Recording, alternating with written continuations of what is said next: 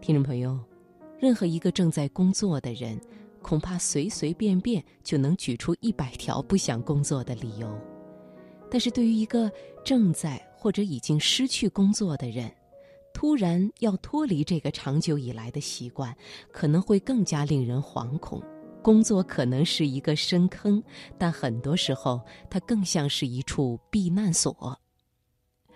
好，今晚首先开始的财经夜读，想送给你任田的文章。我努力工作，只是为了选择更有意义的生活。选自《新周刊》。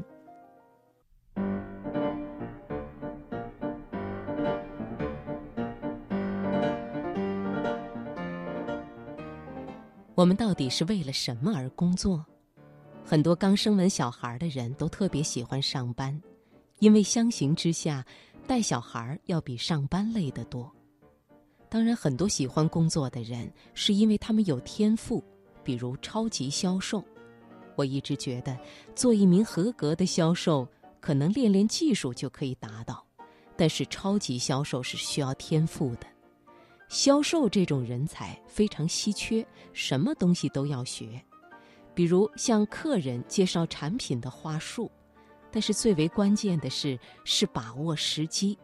这东西说起来有点悬，没点天赋真干不下来。我们常看到的超级销售，好像并不超级了解产品，但他就是超级能够鼓动你购买。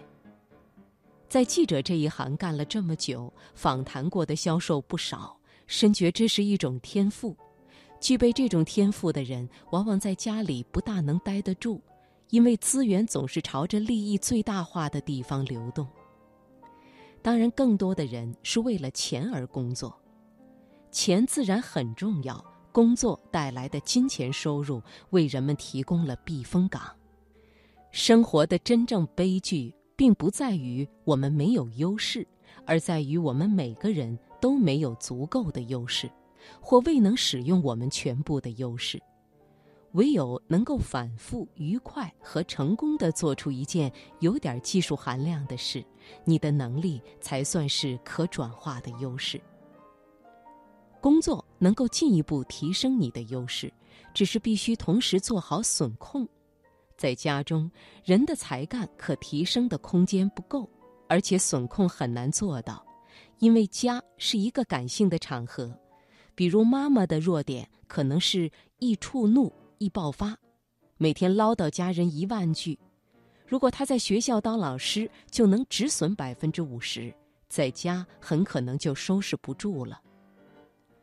工作狂们会说，努力搞好人际关系只能算是一种伪才能，因为人都是要靠自己求渡海峡，同事之间的嘻哈问候并不会带来真正具有发展性的东西。但是，迅速与陌生人建立信任关系，最大的益处乃是奔向自由的孤岛，脱离令人窒息的熟人关系的束缚。很多时候，我们与陌生人的相处反而轻松愉快，有距离，讲规则，更重要的是有产出。公司像是完美的事发现场，同事都是命运相牵、共同渡劫的一船人。能够演绎出各式各样的有趣才艺与盎然关系。每天，我们迎着清新的晨风，从城市的四面八方赶来打卡。某一时刻，暂时忙完手头的工作，你斜倚在茶水间墙壁，抿一口茶，注视着工作台上新买的包包，它的线条之美，仿佛不是出自人类的双手，那种飘然而至的微醺。仿佛海风轻拂，这一天的卖力表现令人心满意足。当然，这孤岛有时也是惩罚之岛。当工作受挫时，你会觉得自己就像一头不受欢迎、遭受排挤的困兽，闯进了一个错误的场所，那里的人全都在嘲笑你。海洋无边无界，又无依无靠。你游过了一海里又一海里，却没有看到任何希望。不仅没有梦想中的金银岛，汹涌的海浪还总躲藏在暗处。工作的烦恼往往可能是这样：我们以为自己从事了具备天赋的职业，但实际上只是沉迷薪水带来的诱惑。我们以为赚更多钱就会更快乐，实际上是亲手浇熄了内心的火焰。每个人都有其潜在的能力，而实现潜能又有诸多变量。